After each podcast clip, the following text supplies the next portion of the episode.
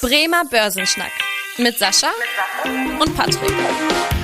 Moin und herzlich willkommen zu einer neuen Podcast-Folge. Mein Name ist Patrick Pech, mit dabei ist wie immer der Sascha Otto und wir beide schnacken jede Woche in diesem Podcast über ein spannendes Börsenthema. Ja, und als kurze Vorwarnung, auch heute bin ich hier und da noch ein wenig am Husten, seht es mir also bitte nach.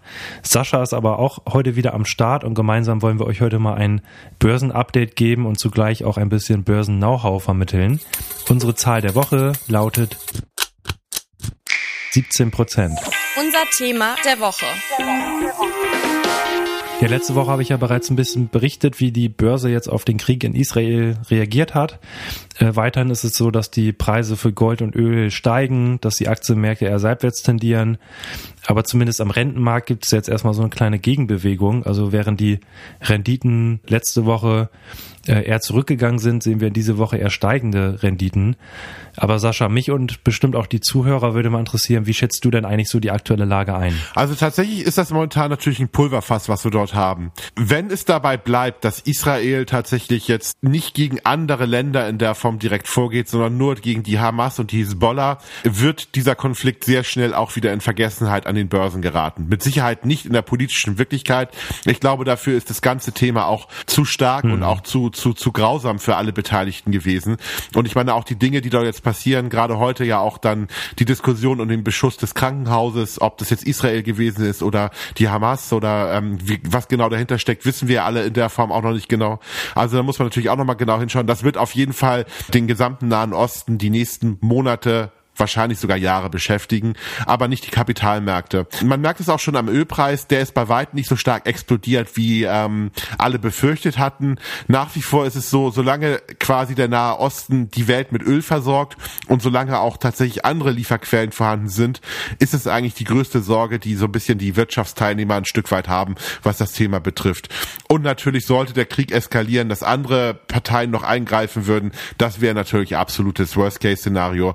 Aber das ist natürlich auch ein Thema, wo momentan nichts ansteht. Also Außerdem muss man fairerweise sagen, die Börse kennt das Thema schon. Der Nahe Osten war immer sehr unruhig. Die Situation um Israel war eigentlich immer sehr angespannt. Es gab immer Anschläge. Das ist jetzt ein sehr großer Anschlag gewesen, der natürlich auch dann mhm. tatsächlich zu einer größeren Gegenreaktion führt. Aber trotzdem ist es für die Weltwirtschaft jetzt keine unbekannte Größe, die da stattfindet. Was sicherlich vielleicht neu ist und welche Dynamik vielleicht nochmal anders zu bewerten ist, ist die Tatsache, dass Israel so stark überrascht worden ist. Weil bisher hat Israel ja doch den Ruf gehabt, einen sehr guten Geheimdienst mit den Mossad zu haben, die sehr gut vernetzt sind, die sehr gut auch tatsächlich darüber informiert sind, die sie einen sehr guten Raketenschirm auch in der Form betreiben als israelischer Staat. Und dann hat man einfach festgestellt, dass Israel trotzdem verwundbar ist. Und das ist sicherlich eine neue Dimension, wo mit an Sicherheit grenzender Wahrscheinlichkeit auch nochmal politische Konsequenzen in Israel kommen werden. Aber momentan ist man natürlich erstmal in den Modus, dass man die aktuelle Situation lösen muss. Da wird sich aber viel ändern in Israel. Gegebenenfalls wird es da auch eine Regierungsumbildung geben müssen.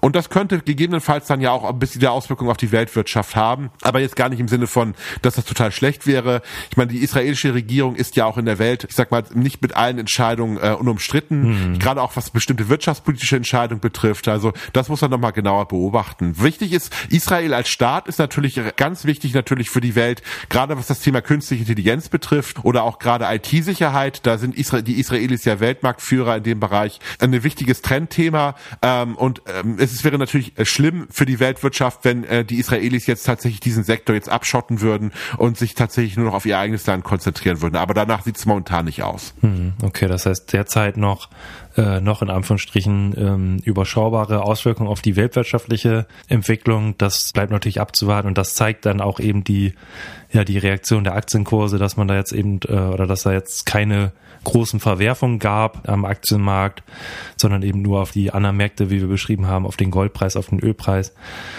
Genau, aber was natürlich abzuwarten bleibt, ist auch die, äh, die, die Ölpreisentwicklung. Und da kommen wir jetzt auch zum Thema Inflation. Da haben nämlich jetzt auch die USA die neue Inflationsrate gemeldet, dass die im September weiterhin bei 3,7 Prozent lag. Die Kerninflation hingegen ist leicht zurückgegangen von 4,3 auf 4,1 Prozent. Das heißt jetzt erstmal positive Nachrichten. Weiterhin ist aber so eine Zinserhöhung der FED in diesem Jahr noch nicht ganz vom Tisch. Also einige Marktteilnehmer sehen da schon noch die Möglichkeit, dass die FED nochmal im November oder Dezember die Zinsen anhebt. Das wird natürlich auch nochmal abzuwarten äh, sein, wie es da weitergeht. Auch gerade natürlich wird die FED sicherlich sehr genau beobachten, die, die Inflationsrate, den Ölpreis, die Wirtschaftsentwicklung Wobei wirtschaftlich sieht's da ja bisher ganz, ganz gut aus in den USA, besser als hier, zumindest in, in Deutschland. Da gab's jetzt auch wieder einen neuen ZEW-Index. Äh, Sascha, wie schätzen denn aktuell die Finanzexperten eigentlich die wirtschaftliche Entwicklung hier in Deutschland ein, also die Lage und die Entwicklung in der Zukunft? Also insgesamt ist das natürlich, äh, sag ich mal, nach wie vor auf einem niedrigen Niveau. Also es ist jetzt tatsächlich nach, es ist jetzt nicht der totale Absturz, den wir in der Form gesehen haben, aber wir sind nach wie vor immer noch in einer pessimistischen Phase, was das Thema betrifft. Also kann man einfach nur sagen, dass, äh, also es ist noch kein Licht am Ende des Tunnels zu sehen. Genau, und ansonsten gab es von konjunktureller Seite noch eine Nachricht aus China. Da wurde jetzt die Wachstumsrate fürs dritte Quartal gemeldet mit einer Jahresrate von 4,9 Prozent. Im letzten Quartal lag das bei 6,3 Prozent. Das heißt, da würde man jetzt erstmal sagen, ja, enttäuschende Zahlen. Man muss aber sagen, dass man schon mit einem Rückgang gerechnet hat, sogar mit einem noch stärkeren Rückgang, sodass die Zahl jetzt eigentlich eher ganz positiv aufgenommen wurde. Das heißt da auch nochmal, ja, dass man eben sieht, dass in der, ja, dass die chinesische Wirtschaft im dritten Quartal zwar äh, leicht schwächer war, aber weiterhin auf ganz gutem Niveau und dass man da eigentlich äh, im Moment sehr zufrieden mit ist. Äh, Gerade was natürlich die Verwerfung am Immobilienmarkt anging, dass sie halt eben nicht so die extremen Auswirkungen auf die Wirtschaftsaktivität hatte. Genau, dann würde ich sagen, an dieser Stelle werfen wir mal den Blick auf den Aktienmarkt. Da gab es nämlich auch sehr, sehr spannende Entwicklungen, äh, über die wir euch gerne informieren wollen. Das Börsenwetter. Ja, und zwar gab es ja erstmal die Quartalsberichte, die Quartalssaison fängt wieder an, also die spannende Zeit, wo die ganzen Unternehmen ihre Zahlen zu den letzten drei Monaten äh, vorlegen. Wie gewohnt haben hier die Banken angefangen. Sascha, was kannst du denn sagen? Wie haben denn die Banken eigentlich in den letzten drei Monaten performt? Äh, wie war so die wirtschaftliche Entwicklung?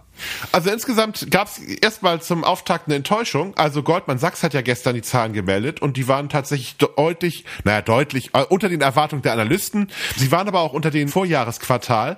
Also das war jetzt erstmal eine kleinere Enttäuschung. Das waren jetzt auch keine total schlechten Zahlen, die man da ein Stück weit äh, gesehen hatte. Also jetzt kein, kein Super-GAU in dem Sinne, aber man sieht schon so ein bisschen, man hat mehr erwartet, ganz klar. Mhm. Fairerweise muss man auch sagen, dass die Banken natürlich momentan eine Sonderkonjunktur haben aufgrund der höheren Zinsen. Da verdienen die momentan ein bisschen mehr und deswegen waren die äh, Analystenschätzungen auch ein bisschen optimistischer und vielleicht gibt's da auch nochmal die eine oder andere Enttäuschung. Also diese Woche kommen ja noch Citigroup, Wells Fargo zum Beispiel auch raus, die wir haben, Bank of America nochmal. Also das das wird wahrscheinlich dort auch wieder in die Richtung gehen. Gerade natürlich, äh, dass das eine oder andere vielleicht auch nochmal enttäuschen könnte. Ja, schauen wir einfach mal, was da die nächsten Tage kommt. Ansonsten kommt doch die deutsche Börse hier, zum Beispiel eine SAP hier in Deutschland. In Amerika noch eine Johnson Johnson, also als Pharmakonzern, als Mischkonzern in der Form. Mhm. Also der bunte Mix kommt jetzt so langsam, wobei ich ganz einfach mal die These aufstelle, dass die Berichtssaison jetzt nicht das Fokusthema Nummer eins sein wird. Ich glaube tatsächlich, dass die Kapitalmärkte eher auf die Notenbanken gucken werden und natürlich auch auf die Entwicklung bei den Krisengebieten Ukraine und Nahe Osten natürlich ganz klar. Genau, aber auf jeden Fall natürlich immer spannende Entwicklungen hier und da und wir werden euch natürlich in den nächsten Wochen auf den Laufenden halten, wenn es da von der Quartalsseite irgendwelche großen Ausreißer gab, was natürlich immer spannend ist zu sehen. Äh, ansonsten wo gab es diese Woche einen großen Ausreißer? Das muss man wirklich sagen bei Sartorius, jetzt beim äh, Gesundheitskonzern hier aus äh, Deutschland. Eigentlich äh, steht die, ja, die Berichtssaison ja erst in den nächsten Wochen an. Da wollte Sartorius eigentlich berichten. Es gab jetzt aber schon eine Vorabveröffentlichung, einfach weil es da eine Umsatz- und Gewinnwarnung gab. Das heißt, man rechnet damit, dass der Umsatz jetzt um 17 Prozent zurückgehen soll und da auch an dieser Stelle unsere Auflösung der Zahl der Woche, weil das eben ja deutlich höher ist als eigentlich erwartet wurde. Und auch die Marge soll zurückgehen. Also das äh, sieht da wirklich nicht gut aus. Die Aktie hat dann auch wirklich 28 Prozent am Wert verloren. Das heißt, da wirklich ein deutlicher Rückgang. Und da an der Stelle wollen wir euch jetzt auch mal ein bisschen so informieren, was da eigentlich so der Hintergrund ist, weil diese Umsatz- und Gewinnwarnung, die wurde jetzt ja, ja ausgesprochen, obwohl die Quartalzahlen eigentlich erst in ein paar Wochen veröffentlicht werden. Äh, Sascha, wo kommt denn eigentlich diese Pflicht her für börsennotierte Aktiengesellschaften, dass die eben solche Umsatz- und Gewinnwarnungen schon direkt veröffentlichen müssen. Ja, also ganz klar, äh, es gibt die sogenannte Marktmissbrauchsverordnung, die tatsächlich ganz klar regelt, dass es ja immer Menschen gibt oder Unternehmen, die vielleicht Informationen haben über Tatbestände, die andere am Kapitalmarkt nicht haben. Mhm. Man möchte tatsächlich, dass man am Kapitalmarkt mit fairen Regeln spielt. Also dass tatsächlich nicht jemand, der jetzt bestimmte Informationen hat, die ausnutzen kann, weil andere Marktteilnehmer diese Informationen noch nicht haben. Und deswegen hat man quasi diese Marktmissbrauchverordnung in der Form geschaffen, wo ganz klar gesagt wird, wenn es signifikante Erkenntnisse gibt im Unternehmen, also zum Beispiel sehr stark schrumpfender Gewinn oder wenn man zum Beispiel feststellt, dass irgendein Produkt jetzt tatsächlich gefloppt ist oder mhm. andere Dinge dann, also irgendetwas, was das Unternehmen sehr massiv beeinflussen wird, ob positiv oder negativ, das kann auch etwas sehr Gutes sein, das muss nicht immer nur was Negatives sein, dann ist aber auch der Vorstand in der Pflicht, quasi eine sogenannte Ad-Hoc-Meldung zu machen, mhm. also quasi den Kapitalmarkt darüber zu informieren, damit niemand diese Information ausnutzen kann und darauf spekulieren kann und dann so eine ganz böse Überraschung machen, weil was könnte man jetzt tun? Jetzt weiß die halbe Bilanzabteilung bei Sartorius darüber, dass der Gewinn ganz katastrophal ausfallen wird und dann könnte der ein oder andere ja vielleicht auch die auf, auf fallende Kurse spekulieren. Dann kommt jetzt die Quartalszahl ein paar Wochen und in dem Moment fällt die Aktie und sehr viel, ein paar Leute, die das wussten, können sehr viel Gewinn damit machen. Und das möchte man eben durch eine Transparenz und durch eine schnelle Meldung von solchen Erkenntnissen zumindest eindämmen. Ganz eindämmen kann man sowas nie. Also wenn jemand etwas Böses tun will und kriminelle Energie hat, dann kann er das immer tun, gar keine Frage. Aber dadurch, dass natürlich die Information schneller an die Kapitalmärkte kommt, wird natürlich das Risiko dadurch eingedämmt. Okay, ja, das heißt, da diese Marktmissbrauchsverordnung der EU, die da eben äh, entscheidend ist, die Insiderhandel verhindern oder ja erschweren soll. Da habe ich auch nochmal geguckt, was sagt eigentlich die BaFin äh, dazu, also die Bundesanstalt für Finanzdienstleistungsaufsicht. Die sagt eben, was ist eigentlich Inform äh, Insiderhandel oder was sind eigentlich Insiderinformationen? Das sind Informationen, die äh, erstens nicht öffentlich bekannt sind und zweitens, das, was du auch schon äh, indirekt sagtest, dass das eben Informationen sind, die dazu geeignet sind, den Kurs erheblich zu beeinflussen, sowohl nach oben als auch nach unten. Das heißt, da solche Informationen muss man in eben ad hoc veröffentlichen. Ja, das heißt, da auch nochmal die Info, dass ihr wisst, wo kommt das eigentlich her? Warum gibt es solche Ad-Hoc-Mitteilungen? Warum gibt es eigentlich, obwohl die Quartalsberichtssaison erst ansteht, schon Unternehmen, die vorab melden, dass da irgendwie der Gewinn deutlich drüber oder drunter landet als eigentlich erwartet. Das ist eigentlich so der gesetzliche Hintergrund dazu. Genau. Ansonsten auch nochmal so ein Blick auf die Gewinner und Verlierer der Woche. Wollen wir da vielleicht ja. ein bisschen überhaupt noch was, wir, dass wir vielleicht noch mal über Sartorius ein bisschen was erzählen, weil ich glaube, ja, gerne. Ja. also wir haben das ja jetzt genannt als Beispiel, aber vielleicht sollten wir noch mal den einen oder anderen vielleicht auch noch mal darüber ein bisschen aufklären, was ist das überhaupt für ein Unternehmen, was machen die überhaupt, mhm. weil ich glaube, das ist ja nichts, was unbedingt jetzt jeden äh, im täglichen Leben immer begegnet, was da so ein bisschen so stattfindet. Ja, gerne, mach, äh, leg gerne mal los. Ja, also Sartorius ist quasi eigentlich eine Zeit lang ein Highflyer gewesen, weil Sartorius ist eins der Unternehmen, die tatsächlich ähm, sehr stark natürlich auch von der Diskussion um den Gesundheitssektor profitiert haben.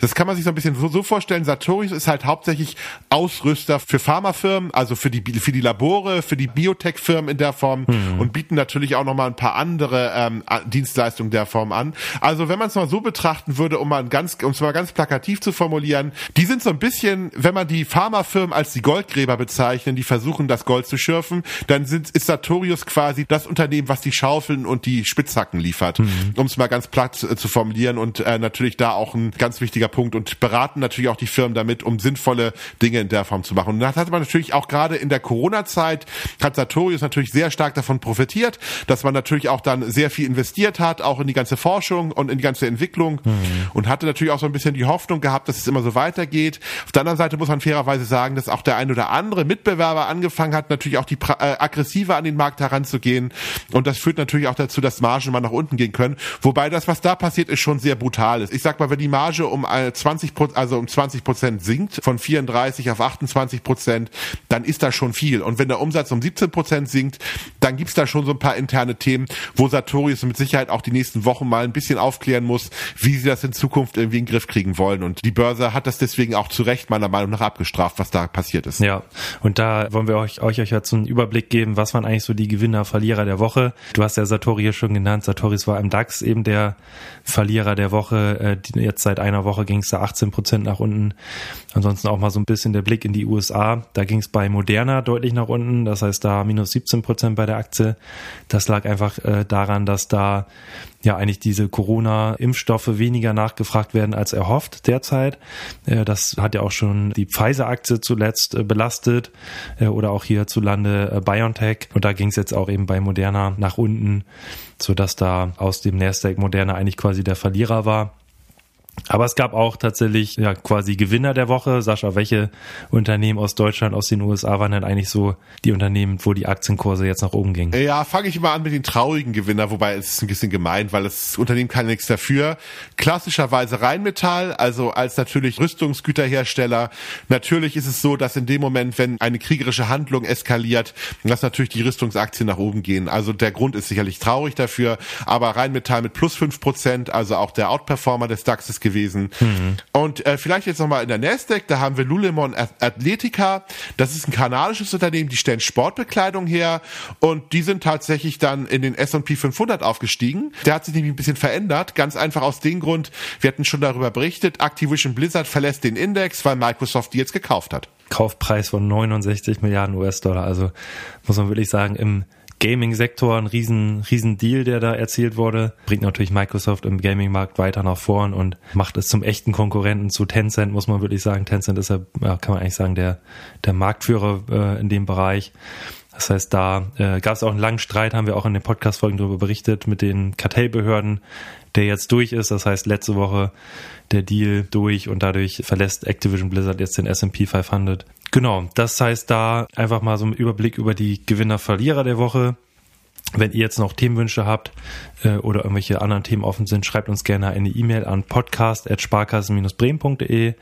Ansonsten in der nächsten Woche gehen wir mal auf das aktuelle Börsenspiel ein. Ja, wie es einfach da so läuft, was so da mögliche Strategien sind. Das heißt, hört da auch gerne wieder rein. Und wie immer, wenn euch die Folge gefallen hat, freuen wir uns sehr, wenn ihr dem Podcast hier folgt und auch eine Bewertung da lasst. Und wir freuen uns, wenn ihr dann in der nächsten Woche wieder einschaltet. Bis dahin. Tschüss. Tschüss. Vielen Dank fürs Interesse. Das war der Bremer Börsenschnack, ein Podcast mit Sascha und Patrick.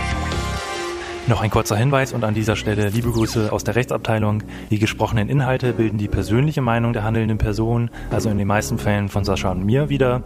Sie stellen also keine Handlungsempfehlung zum Erwerb oder zur Veräußerung der genannten Wertpapiere oder anderer Finanzinstrumente der genannten Emittenten dar. Bei Fragen wende dich gerne an deinen Berater.